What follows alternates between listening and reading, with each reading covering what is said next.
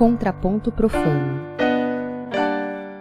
Entoando um canto profano, eu sou William Pedroso, músico e pesquisador, e hoje nós vamos falar de uma forma de compor para o instrumento guitarra de, de maneira que é bastante inusitada, que não está somente vinculada ao esquema tonal, né, como a gente tá, é acostumado pelos nossos repertórios que acabam cobrindo a maior parte aí da nossa vivência. E para isso veio vem aqui no programa hoje para contar sobre o processo de composição do último disco dele, o Ivan Barasnevicius. E aí, Ivan? E aí, William, beleza aí? Tudo certo com você? Tudo certo. Então, Ivan, vamos, vamos contar aí pro, pro pessoal é, vamos colocar o pessoal na, na mesma página aí, quem, para quem não te conhece, quem te conhece também.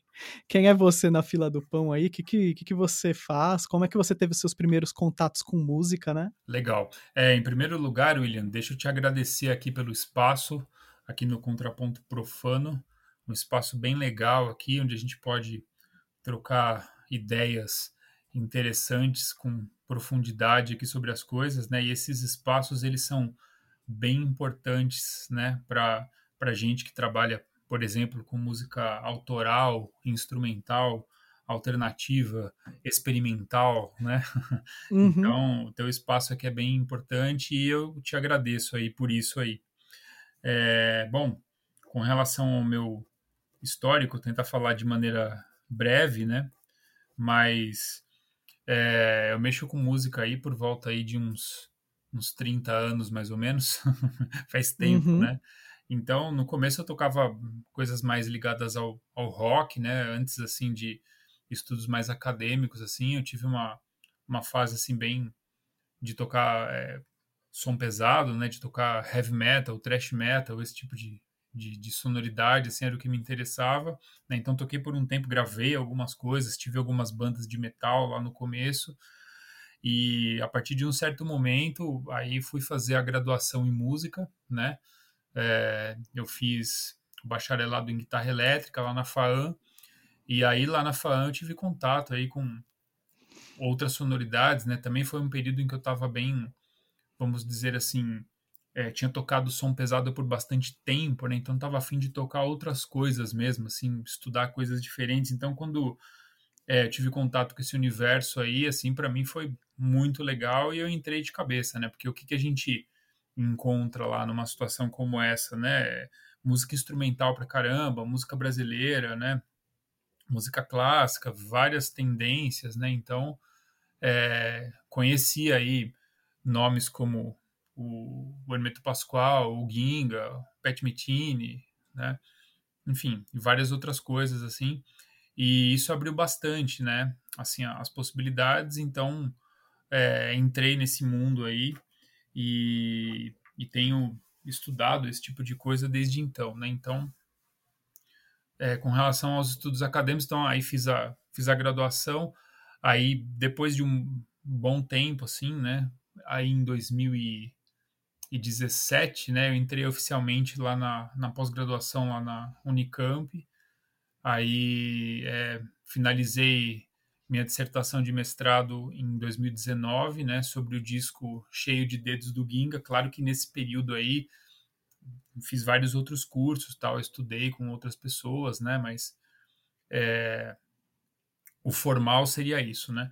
E aí em 2020 iniciei o doutorado na mesma instituição, né, com tema diferente e tal, mas estou estou nesse processo aí, né? Estou no segundo ano do doutorado, né? Então, uhum. com relação aos estudos acadêmicos, é mais ou menos isso, né?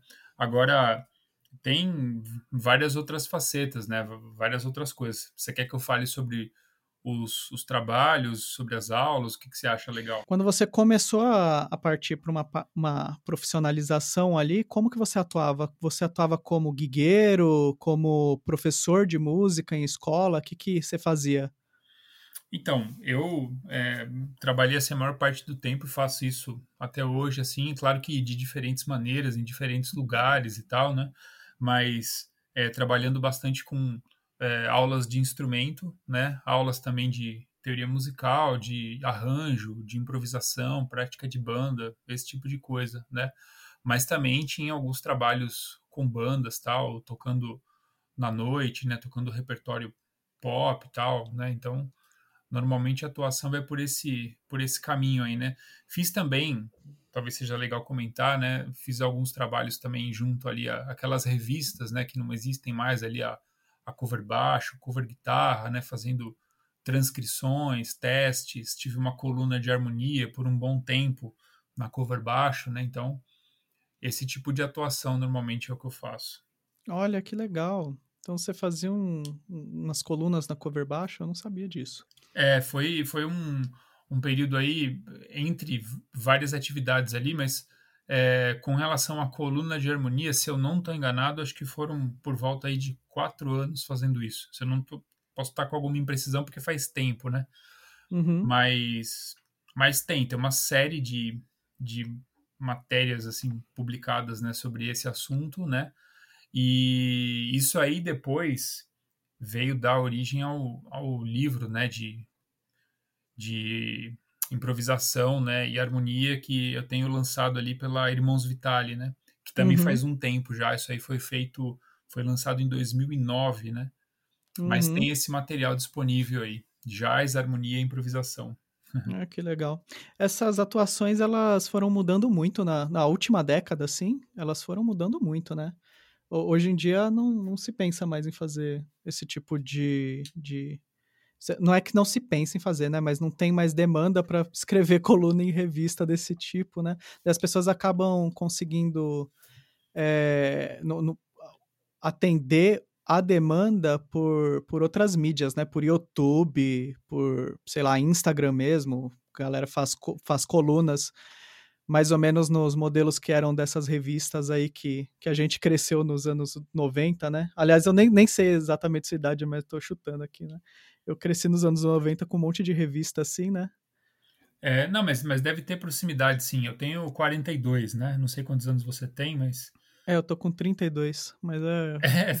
é. Mas, mas eu peguei é. essa, essa parte de. É. Eu, eu, também aprendi com revistinha, né? Aprendi com, as primeiras coisas eram todas de. Você comprava cover baixo lá para para aprender tapping, né?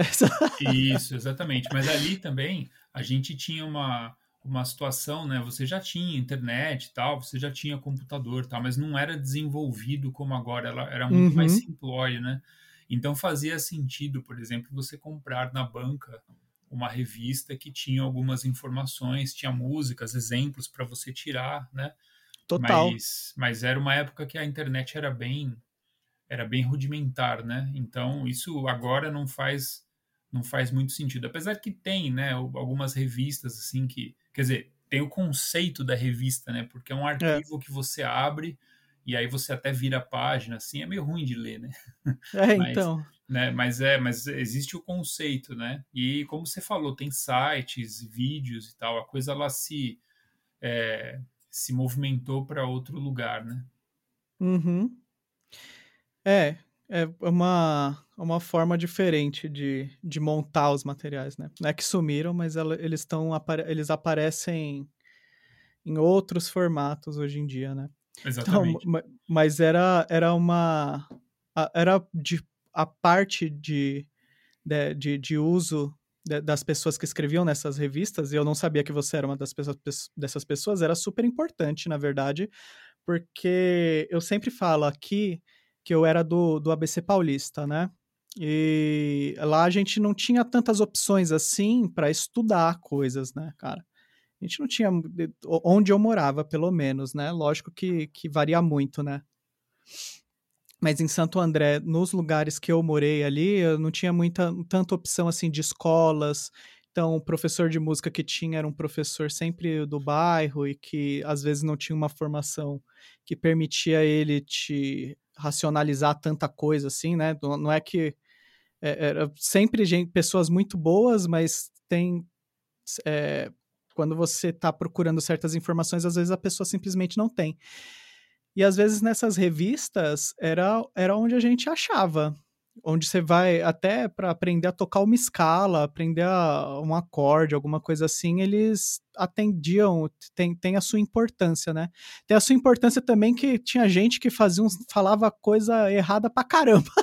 meio das revistas. Ah, mas, mas faz parte, né? Isso é normal. E assim como hoje em dia ainda tem gente no YouTube que abre, abre canal lá, fala um monte de besteira, passa um monte de informação errada. Às vezes acontecia nas revistas, mas eram os únicos lugares, né? Eu sou bastante grato, assim, por essa época.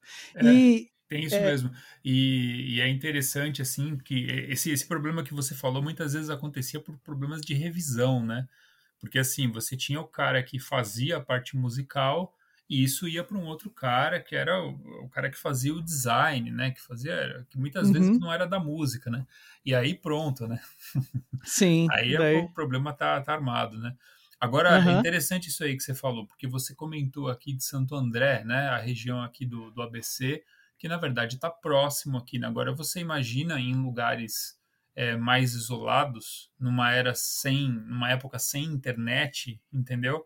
Então você imagina é, que tipo de, de papel que essas é, que esses materiais podiam ter, né? De repente aquela era a única informação musical que o cara poderia ter.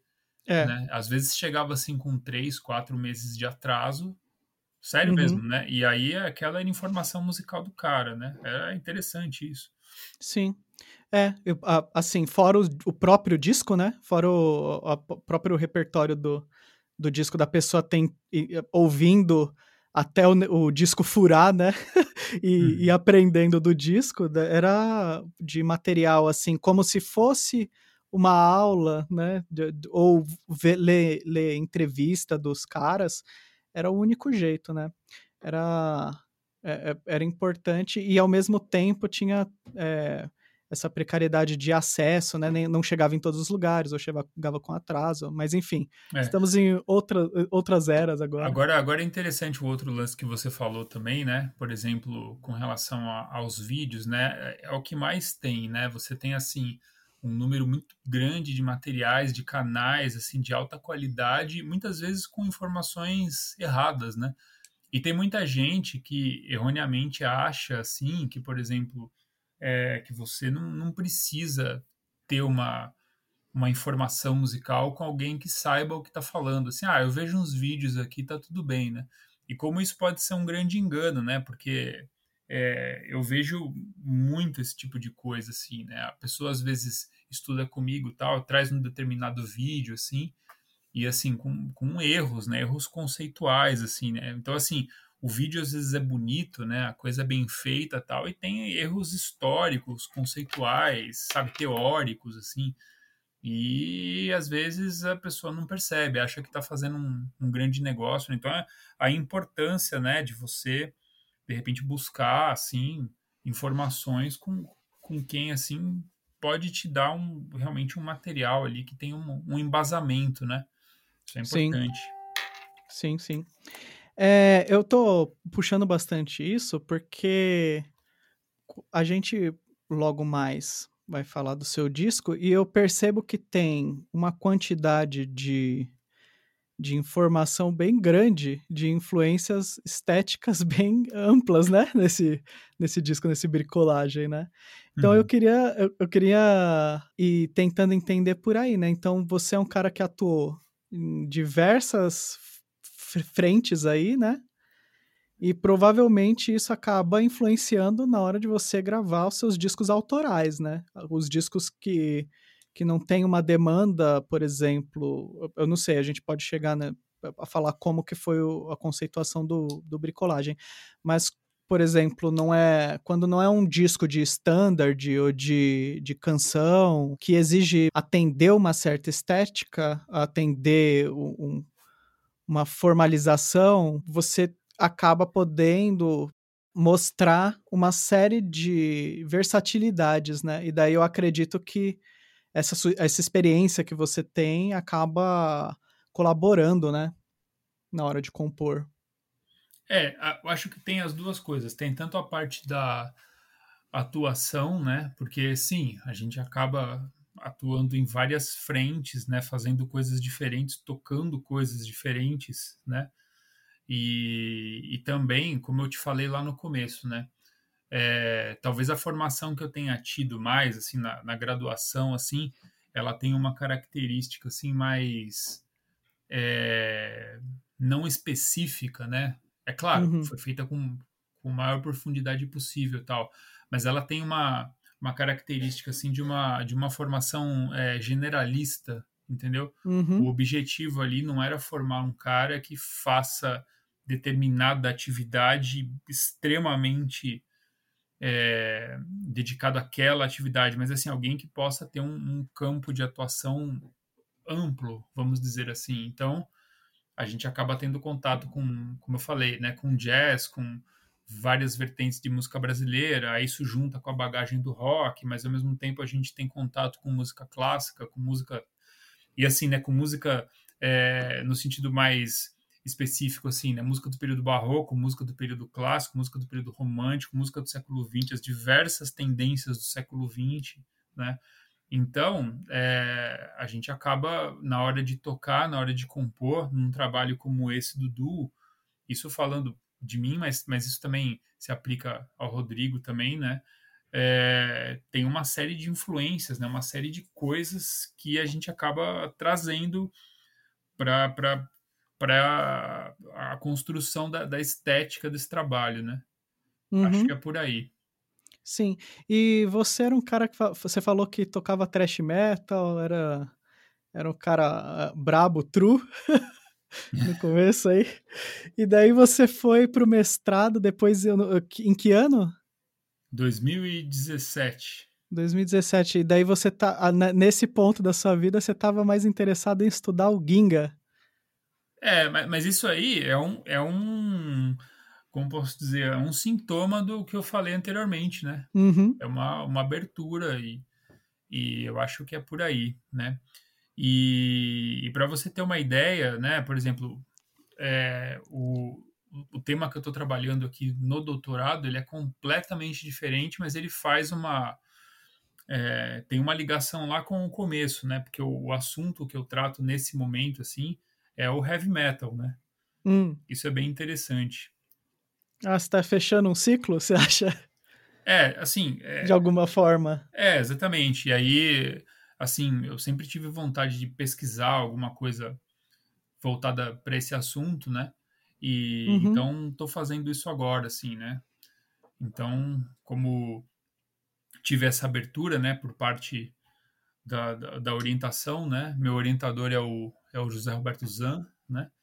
E então a gente está desenvolvendo um trabalho de pesquisa dentro desse tema aí. Uhum. Da hora, legal. E beleza, então vamos falar um pouquinho do desse seu trabalho mais recente.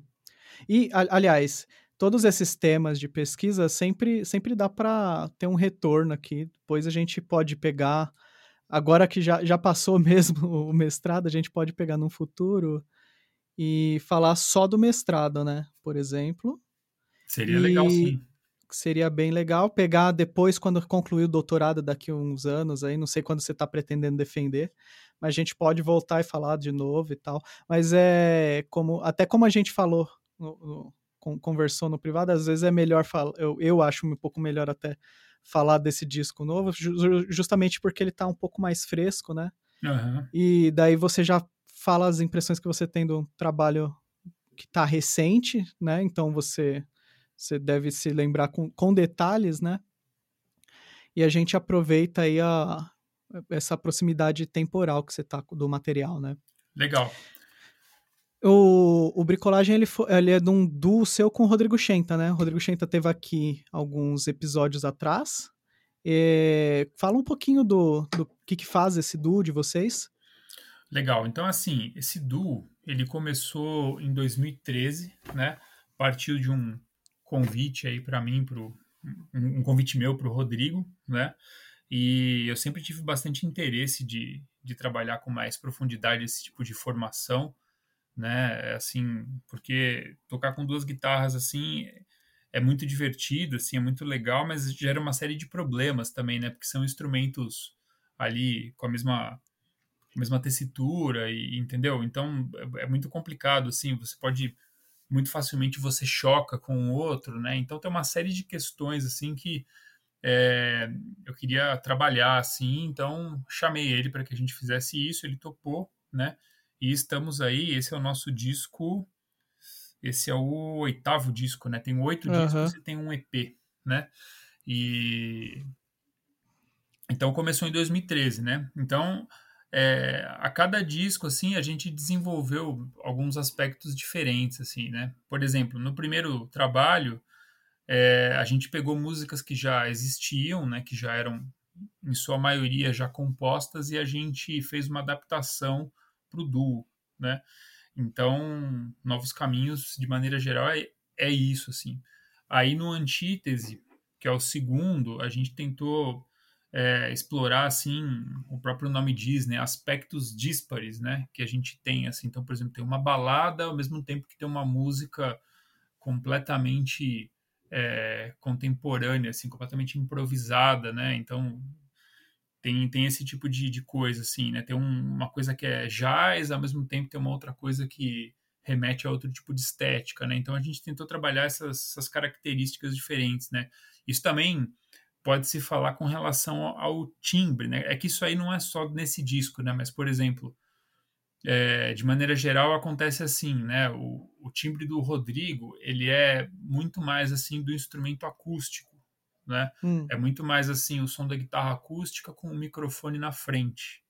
Uhum. O meu som, ele é muito mais do som do ampli, né? Microfone assim o ampli. Então isso dá uma, uma diferença grande de timbre, né? Enquanto alguns trabalhos hindu buscam a uniformidade timbrística, né? Buscam ter uma é, unicidade, né? Uma, é exatamente uma, uma, uma, unidade, né? A gente vai pelo caminho contrário, a gente busca o, o conflito nesse uhum. sentido. Não seria conflito, né? A gente busca assim se diferenciar, né? Uhum, e... contraste, né? É, o contraste, isso. isso necessariamente é, choque, né? Exatamente. Né? Então, então tem isso. Aí quando você pega, por exemplo, entre ali o volume 3 e o Simplicidade, né? É, os discos posteriores ao Antítese, a gente trabalhou bastante o conceito de suíte. Então tem várias peças que elas são assim sequências de peças menores, por exemplo, né? Uma coisa que tem lá. No Simplicidade, a gente trabalhou bastante também o lance das afinações alternativas. Então, durante o disco, tem umas quatro afinações diferentes que a gente usou, assim, afinações bem fora do comum, assim, para buscar novas é, possibilidades de, de para os acordes e para as improvisações e tal, né? Uhum. Então, assim, é, tem isso, né? Você vê que tem conceitos em cada trabalho, né? Então, no Guitarra Preparada, o próprio nome diz, a gente trabalhou com aquele conceito do, né, que, que é, entre outros, mas assim, o, o, John Cage com o instrumento preparado, tá com o piano preparado, né? Então, a gente trabalhou, a gente trouxe isso para o universo das guitarras acústicas, né? É, o Cedro, por exemplo, ele foi um disco que ele foi feito basicamente com dois violões de sete cordas. Então, pô, a gente é um duo de guitarra tal. Aí o Rodrigo tinha comprado um violão de sete e tal. Eu falei, meu, vamos fazer um disco só com violão. Eu arrumo um outro violão de sete, a gente faz um disco só com violão de sete. Então virou o uhum. conceito do disco, né? Uhum. Entendeu? Aí no Ballads, por exemplo, a gente trabalhou só com, assim, com balada. Tipo assim, pô, e se a gente fizesse um disco explorando todas as possibilidades das baladas? Só balada no disco, só música lenta. Então um disco só com música lenta, né? Aí, até chegar no, no, no bricolagem, né? Para não, não me estender assim, né? Porque o bricolagem, ele tem a ver também com a questão da pandemia, né? Porque uhum. esse disco ele foi feito de uma maneira completamente diferente dos anteriores, porque nesse disco e o próprio nome tem a ver com isso, né? A gente pegou material já gravado de todos, todas essas épocas, assim, né? De todos esses trabalhos anteriores e a gente é, aplicou diversas técnicas, assim, é, assim relacionadas com, com desenvolvimentos assim é, do século XX assim principalmente né? E a gente retrabalhou esses materiais. Por exemplo tem uma música lá do primeiro disco que chama Serra do Cafezal uma música hum. minha. Aí a gente pegou é, um fragmento de 10 segundos é um contraponto lá que eu tinha escrito tal É até interessante falar disso aqui, no contraponto profano. a gente pegou um contraponto assim de 10 segundos e é, fez uma dilaceração. Então a gente pegou Aham. o arquivo de áudio e esticou, virou uma peça de 8 minutos. Aham. Né? Então isso é interessante, né? Porque assim, quando você faz isso, você enxerga diversos aspectos dessas notas que foram utilizadas que não daria para ver, para ouvir, né? Normalmente.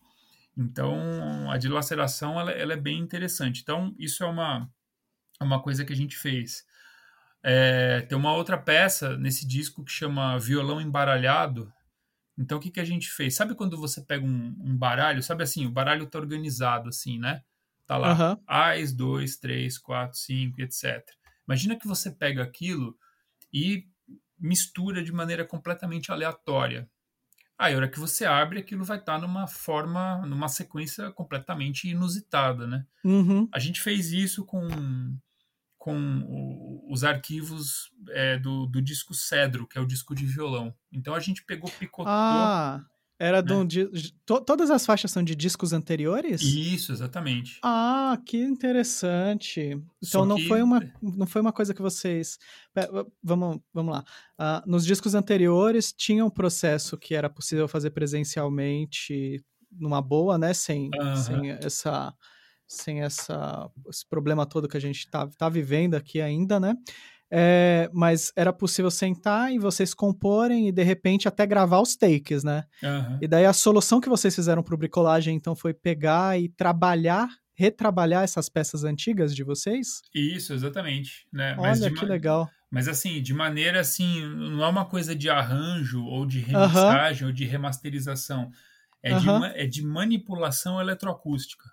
Sim. Entendeu? É, essa do é, Violão embaralhado. violão embaralhado, essa do violão embaralhado, ela é muito interessante e é um pouco difícil de, talvez, da, da pessoa imaginar com, com, com descrição, mas ele fica muito claro quando tá quando a pessoa ouve, né? Você era uma era uma peça que ela estava organizada normalmente, né? Aham. É, então ela foi performada normalmente com uma frase com, com fraseado, etc, tudo normal. E vocês fizeram, aplicaram recortes Isso. e colocaram esses recortes de forma aleatória ou teve, teve um esquema para escolher? Não, completamente aleatório. Só que não foi uma faixa, foi o disco, na verdade. Uhum. Então a gente pegou os arquivos do disco, picotou exatamente assim. Sabe aquele, né, aquele comando de você pegar a track assim e cortar. Aí foi cortando, cortando, cortando. Ah, pega Metendo esse aqui. S. É, exatamente, Metendo é. S. Pega esse aqui. Esse aqui é bonito, põe. Ah, pega esse outro e mistura tudo. Ah, E assim, aí agora põe pra tocar pra ver o que, que acontece. Foi aham. isso, né? E vocês, essa aí vocês pararam no primeiro resultado que, que, que deu ou vocês foram escolher? Não, vamos, vamos tentar de novo. Você, foi tentativa e erro. Na verdade, a gente fez algumas, algumas coisas, né? Assim, por exemplo, tem. é, a gente compôs um bloco desse jeito, aí depois tem alguns efeitos lá. Ah, faz mais um bloquinho assim. Agora faz um bloco que tenha espaços. Uhum. Tipo, vou fazer o contrário. Em vez de você fazer é, coisas com, é, com movimento, né? Coisas acontecendo, não faz ao contrário. Deixa silêncio e, e faz alguns algumas intervenções aí. Então a gente foi testando essas coisas até chegar em resultados que, que julgamos que, que tenha ficado interessante, né? Uhum. Essa peça ela tem 1 minuto e 30, né? É. Essa, né? É curtinho. V- Vocês condensaram o, o disco nesse 1 minuto e 30, foi isso? É, mas assim, não foi uma coisa organizada, tipo assim, Aham. vamos pegar um pedaço de cada música, porque tem que ter todas. Não, a gente foi pegando, ah, pega isso Uhum. aqui, pega esse pedaço aqui, vê o que, que acontece, ah, pega esse outro aqui, e, e assim, né? Então tem, tem pedaços do disco lá, né? Se você conhecer bem o Cedro, né, você vai reconhecer, ó, isso aqui é uma música que tem lá, ó, isso aqui é um outro trecho que tem lá, né? Uhum. Mas é isso. Ah, que legal. Eu vou falar o que eu achei que, que, que era, né? Eu, ah, eu acho que eu já, já até fintei, né? Um pouco antes. Eu achei que tinha algum de vocês, ou os dois, tinham performado um- uma peça que vocês tinham escrito, e daí vocês tinham feito esse processo de, de picar e, e embaralhar. Mas era interessante ver isso, que é uma, na verdade, é uma.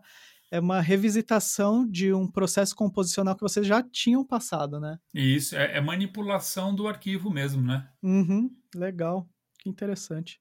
Tem outros processos hum, é, bem legais é, no, no disco. Essa da, da primeira faixa você, você já explicou, né? Que, uhum. O que, que vocês fizeram que pegaram esse trecho de 10 segundos e aumentaram em 8 e daí vão aparecendo as coisas, né? É, tem bastante esquema de, de experimentação, né? Esse a, a, bricolagem mesmo vocês fizeram como?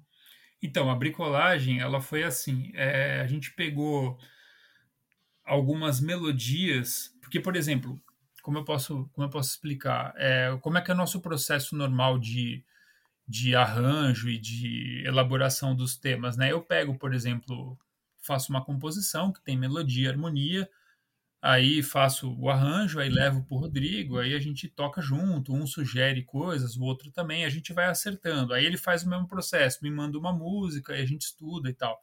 Mas até aí, o que, que tinha acontecido? Eram músicas, isso, assim, todos os outros discos, eram músicas que eu tinha feito a melodia e a harmonia, e ele também tinha feito a melodia e a harmonia. Então, no bricolagem, a gente fez umas coisas inusitadas assim, porque a gente pegou harmonias que eu tinha composto e misturou com melodias que ele tinha composto, né? E o uhum. contrário uhum. também, né? Então, assim, é, tem coisas, tem encontros aí que só tem nessa música.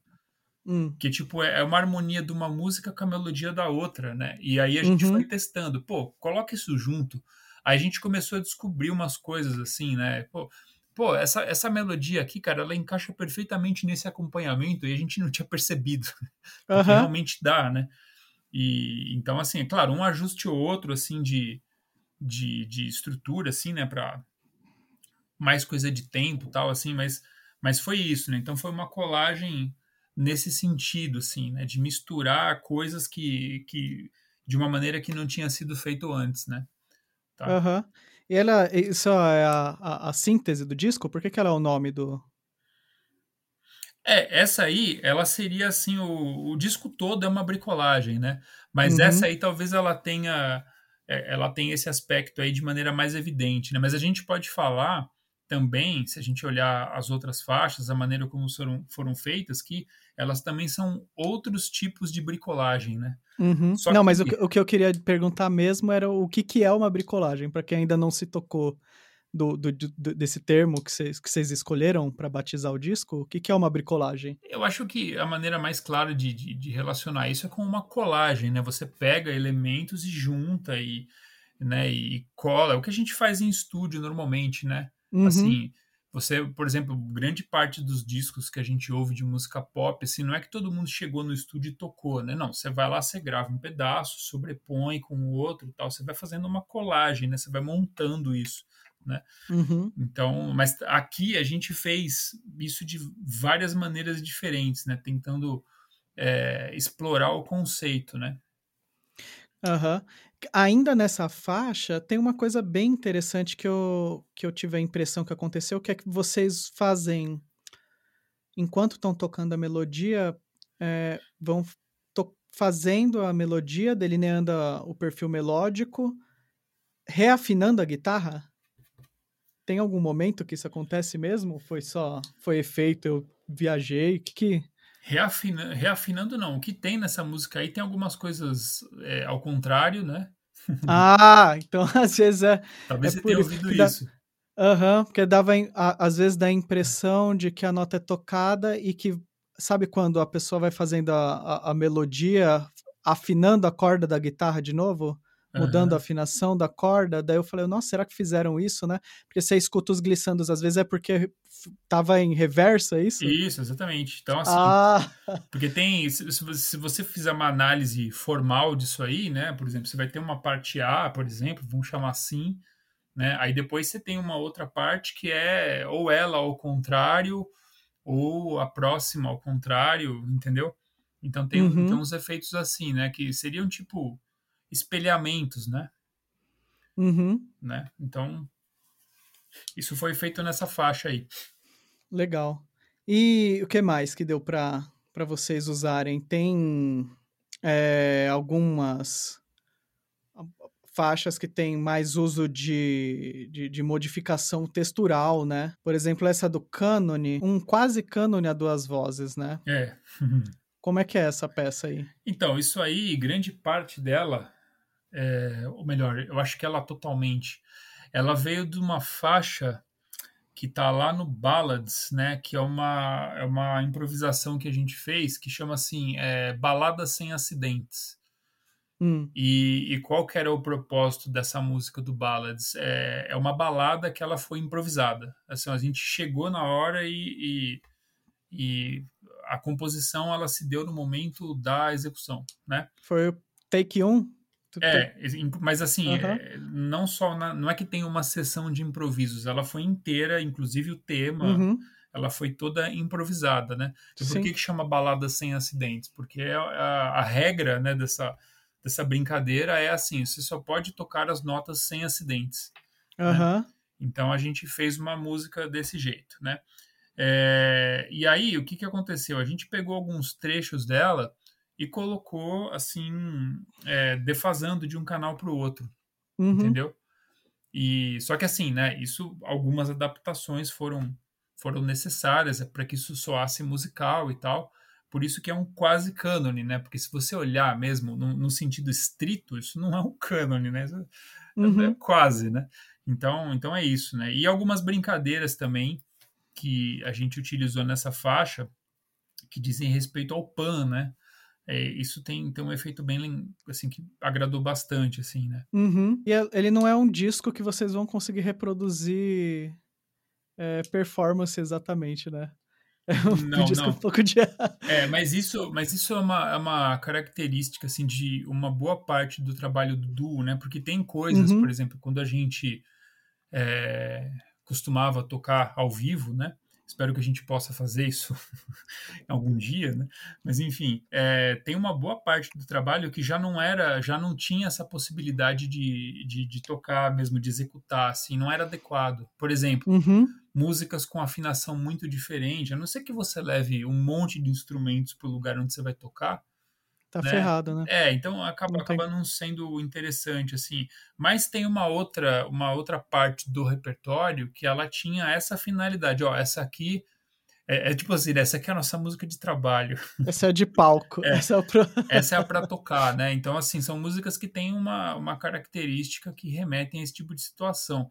Agora, uhum. o bricolagem, pela própria situação onde ele foi elaborado, né, ele é assim, é até um retrato disso, né? Ele é para não ser executado, não tem como, né? Uhum.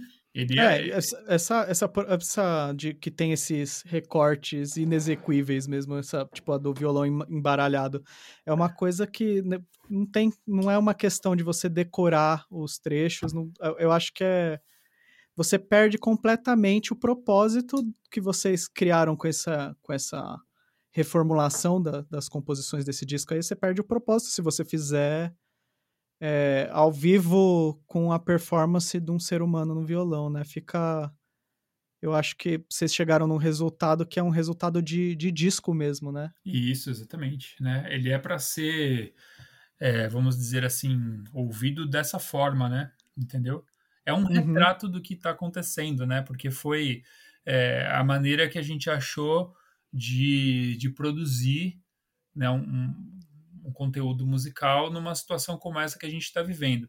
A, a, gente, assim, como eu posso dizer, né? A gente fala que o processo do duo, assim, é, uma, é como se fosse uma linha de montagem, né? A gente tem, assim, algumas músicas que já estão gravadas e divulgadas, aí você tem outras que a gente está ensaiando, você tem outras que estão no papel e tem outras que nem no papel estão, né? Que estão só no, no, no conceito, né?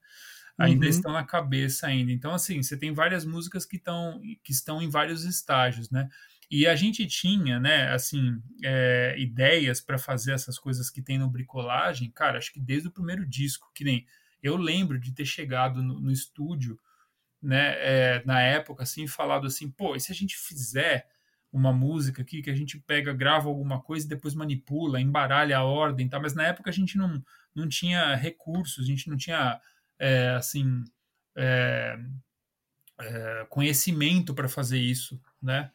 Então, uhum. então essas ideias elas já estavam assim na, na, na, pauta, né? Só que agora nesse momento, pô, o que, que a gente pode fazer? Pô, então a gente vamos colocar em prática esse material, né? Inclusive, é, esse disco aí, ele foi inteiramente feito pelo Zoom, né? Então foi uma coisa que foi remota, né? Todas as sessões de composição e de, e de tratamento do material, eu estava aqui em casa, o Rodrigo estava na casa dele, né? E, e, ele fez esse disco lá no estúdio dele, né? Ele tem um estúdio que é o Shentas House Studio. Então, o processo de mixagem de masterização foi todo feito lá. Então, assim, foi um trabalho que foi feito em duo, mas completamente remoto, ou seja, é o retrato da pandemia, né? Aham, uhum. sim. Fazendo arte na pandemia.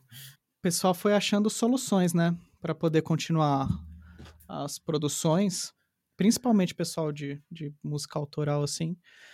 Algumas coisas são mais fáceis de, de remediar, né? Mas, por exemplo, música improvisativa mesmo perde bastante, né? Sim. Eu, porque a, às vezes é. Dá, lógico que dá para você gravar os takes e tal, e as pessoas vão, vão. Cada um vai fazendo o seu take. Mas é. Quando a gente tem esse treino de, de improvisar respondendo ao que o outro tá fazendo na hora, né? Que a maior parte do nosso treino de improvisação é esse, é, é difícil, né? Porque tem uma, tem uma cultura do fazer também. Então, essa eu acho que é bem bem legal, algumas soluções que foram aparecendo são bem legais. É, tem, tem gente que, sei lá, compôs ópera, compôs o caramba e conseguiu fazer funcionar né, para esse formato. Uhum. E que provavelmente não vai ser transposto para palco do mesmo jeito que esse, esse, esse disco eu acho que funciona muito bem, mas tem algumas coisas que não. É, simplesmente perdem o propósito mesmo de fazer e estão muito boas, né? No disco, mas são. Se fosse fazer num palco, como é que vai fazer? Não dá. É, não, é inviável, né? Não é inviável. E isso que você falou aí é bem importante, assim, porque o que que acontece, né? O nosso, o nosso som, assim, a nossa maneira de tocar, ela sempre esteve completamente é, é, baseada na interação, né? Então, uhum. Então, assim, não, não é só uma questão assim, por exemplo, um tá fazendo a base e o outro sola, aí depois inverte. Não os dois, na verdade, assim, numa situação dessa, os dois estão improvisando. Só que um está improvisando fazendo a melodia, o outro está improvisando o acompanhamento. Sim. Então, por exemplo, é, todas as nossas gravações, elas sempre são feitas ao vivo. Assim, se você pegar o material que tem nos discos anteriores, a maior parte, ou pelo menos assim, uma grande parte, é tudo fruto de primeiro take é assim, a gente ensaia bastante tempo, né? E a gravação, ela é a, o final de um processo, né? Uhum, então, a foto, né? É, exatamente. Ó, a gente tocou isso aqui o ano inteiro, vamos gravar. Aí quando a gente grava, normalmente, assim, é uma é coisa da gente se aquecer e, e fazer a boa, né? Então, uhum. isso não que tenha acontecido o tempo todo, né? É óbvio, mas assim, aconteceu em grande parte do tempo a maior parte das músicas assim sem uso nenhum de metrônomo, tanto que tem oscilações de andamento, tal, que a gente usa isso de propósito mesmo, né?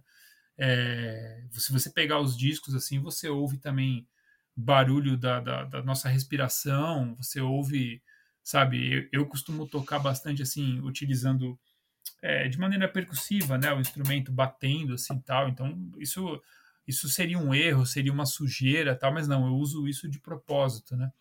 Uhum. E então assim a coisa da interação, né? Ela é essencial no, no, no som, assim, na maior parte do tempo. Tô falando do nosso som, né?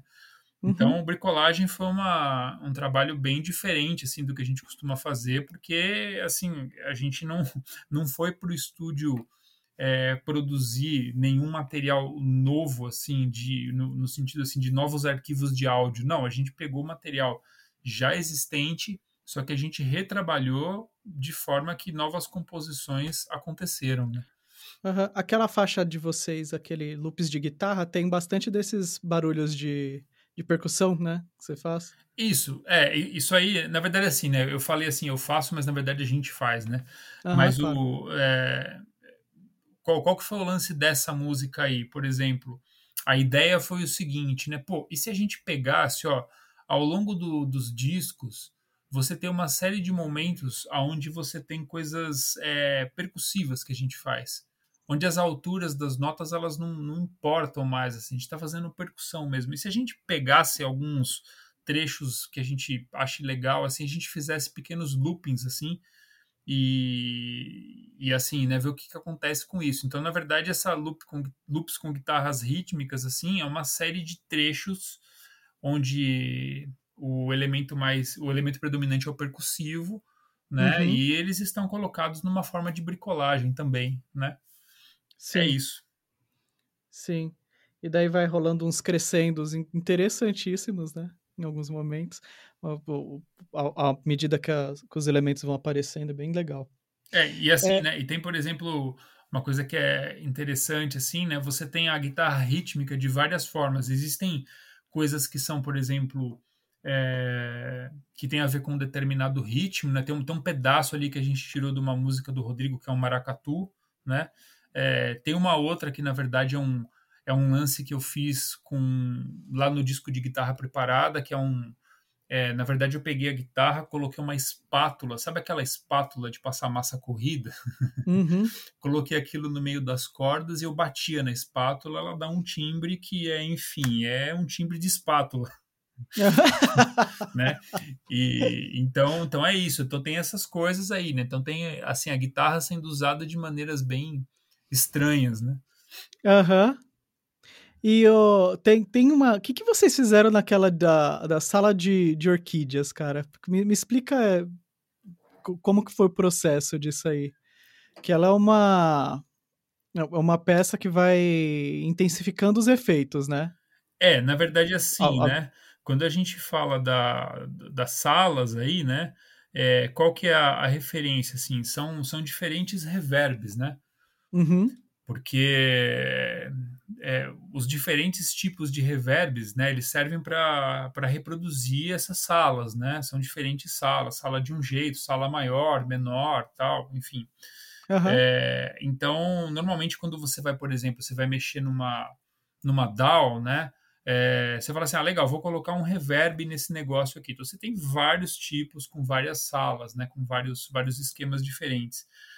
E então a brincadeira dessa música foi isso. Essa essa Sala das Orquídeas, qual que é a referência? Tem uma, uma composição minha que ela chama Suíte das Orquídeas, né?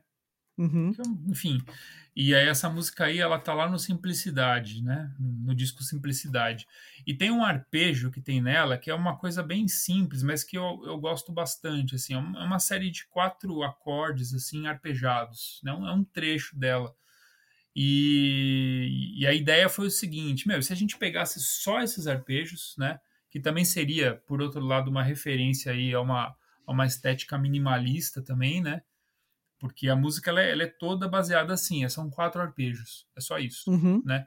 E, e, esses arpejos eles se repetem, né? Então tem a primeira vez é uma sala, a segunda vez é outra sala, a, a outra é outra sala, até que chega uma hora que o único som que você tem é o som da sala. Uhum. É por isso que no final ela tem uma característica assim que o arpejo na verdade ele já se dissipou, só tem a sala né? Uhum. Então, essa Daí é a você escuta o, a ressonância, né? Do... Exatamente, somente as uhum. ressonâncias, né? Então, isso aí a gente foi desenvolvendo durante o processo de composição, né? Pô, e se você usar uma sala assim, ah, deu esse resultado aqui. Se você usar essa outra, aí num determinado momento, né, como é, o efeito estava parecendo interessante, né? É, e se a gente deixar somente o efeito? Que é uma coisa interessante também, assim, ó, é, é uma coisa que tem bastante nessas músicas, que é o seguinte, é, frequentemente os efeitos, assim, eles são utilizados de maneira secundária, né? Você vê uma coisa como um, um molho ali para aquilo que está acontecendo, né? Agora, numa música como essa, que Sala das Orquídeas, o efeito ele está em primeiro plano, né? Então você inverte completamente ali o, né, o, a, a questão do, do, do, do, nível das sonoridades, né? Então, uhum. uma coisa que é um aspecto secundário daquela sonoridade, né? Ela passa a ficar em primeiro plano, né? Então, essa foi é. a ideia. É, geralmente a gente faz as coisas apesar do, às vezes da acústica que a gente tem, né? Apesar do lugar que a gente tá tocando, apesar disso, apesar e sempre na, na hierarquia na hora de, de, de performar, é, outras coisas costumam vir na frente, né? Eu acho que vocês fizeram umas estratégias que tiveram resultado muito, muito louco. Quando o Rodrigo esteve aqui, eu comentei com ele que esse, esse disco do Guitarras Preparadas é uma coisa foda, assim, né? Eu acho muito da hora. Porque, como eu, eu falei, logo na. Como eu disse, na, logo na fala de abertura, é, vocês têm um jeito de trabalhar que não, não tá necessariamente é, preso, né? Ou, ou não está totalmente voltado para lidar com, com o jeito que a gente geralmente faz música é, que se esperaria de um duo de, de, de, de, instrumentos que são instrumentos recentes, né? De instrumento que ele tem um uso e ele tem uma até uma leitura social mesmo de um tipo de instrumento, né? De um instrumento virtuosístico que os quando vai dois guitarristas se juntam é para demonstrar uma, uma série de habilidades, vai, vai fazer num sentido de, de demonstrar domínio de, de certos repertórios. E vocês fazem, conseguem umas sonoridades que são muito interessantes e muito próximas do que se faz na música de vanguarda, né? Uhum. Por curiosidade, assim, vocês são procurados às vezes para CD é, coisa para trilha de, de cinema ou, ou de série, ou seja lá do que for, porque eu acho que tem algumas, algumas coisas que cabem pra caramba, assim. O pessoal nem, nem se toca, nem. É, assim, a gente já usou esses, esses materiais, assim, é, para fazer algumas coisas desse tipo, assim, né? Não vou lembrar exatamente os nomes, assim, né? Mas tem, tem muita coisa que, que tem esse tipo de, de ideia mesmo, né? Uhum. E porque boa parte do, do, do, do, das sonoridades que tem, aí você pega o guitarra preparada, né? tem muita coisa ali que o que está sendo trabalhado ali é a textura, né? Entendeu? Uhum. É, ninguém está tentando ali, a, a, gente não, não tem aquela coisa ali, né? Assim, de, exatamente, acho que, cara, acho que você falou perfeitamente aí, né? De, de demonstrar algum tipo de, de coisa virtuosística tal. Claro que tem os momentos ali, né? A é. gente né, é, Não é que não tenha virtuosismo, só, só para deixar bem claro, o, o virtuosismo para mim tá um pouco em uma, uma direção geralmente que outros guitarristas não exploram. Essa que é a, a coisa, assim, para uhum. mim.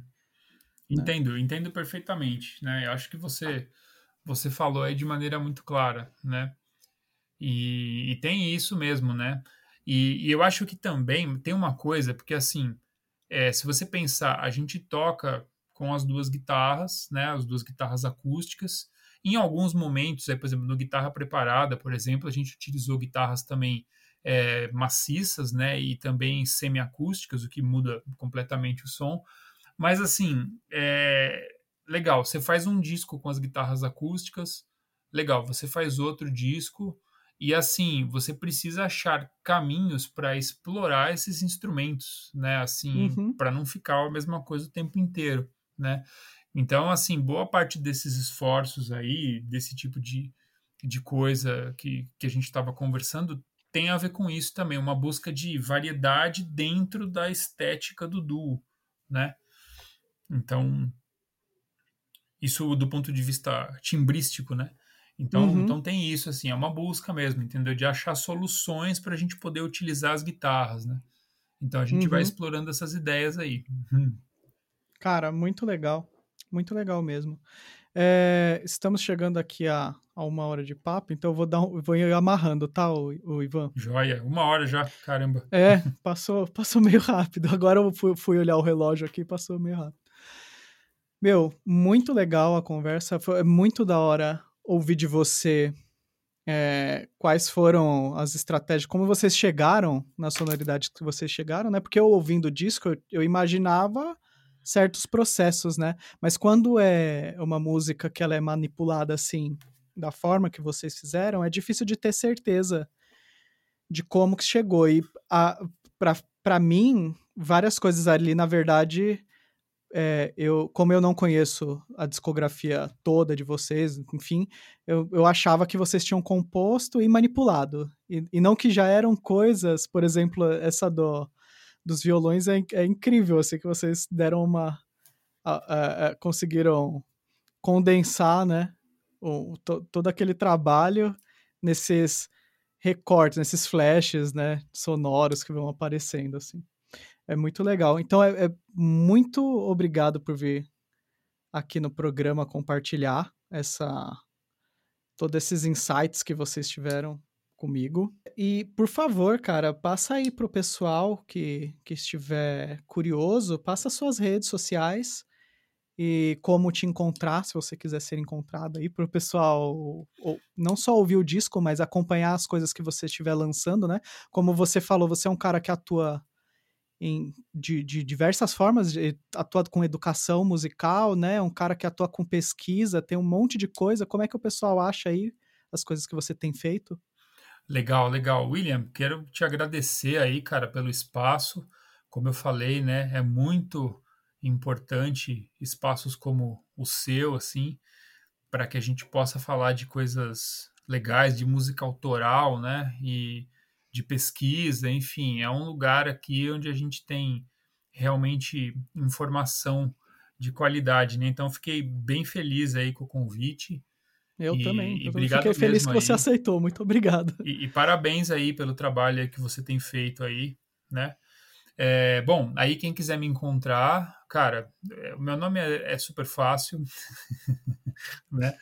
Então, mas eu tô em todas, ou em quase todas as redes, né? Então, é, Facebook e, e, Instagram principalmente, né? Mas Ivan Barasnevicius é fácil de me achar. Tem também, quem quiser conhecer o meu trabalho, tem o meu site, né? Que tem ali indexadas todas essas informações, né? ivanbarasnevicius.com tem também aqui a minha escola, né, que é o EMIB, Espaço Musical Ivan Barasnevicius, emib.com.br. E nesses lugares tem aí os links para os, os, trabalhos do duo, né? Acho que se colocar o meu nome, né, ou o do Rodrigo Schenta no Spotify, também você chega no Bricolagem, nos, nos outros discos todos, né? Então isso é, é bem tranquilo. Mas é isso. Sim, muito obrigado mais uma vez, Ivan. E, obviamente, todos os links estão no post junto com esse programa, né? Tem sempre um textinho no post, se você não está acostumado com, com podcast, o feedzinho ele vem além do play para você dar no o, com, com o playzinho que você toca o áudio, ele vem também um, um, um texto junto, né? E nesse texto eu sempre coloco os links dos convidados e como encontrar eles. E se você tem um e-mail para mandar aqui com uma dúvida, uma sugestão para a gente, você pode mandar um e-mail para contrapontoprofano@gmail.com ou seguir o Contraponto Profano nas redes sociais, que é arroba contrapontoprofano ou arroba will.pedroso, W-I-L-L Pedroso com Z. E é isso, chegamos aqui a mais uma barra dupla. Você ouviu Contraponto Profano.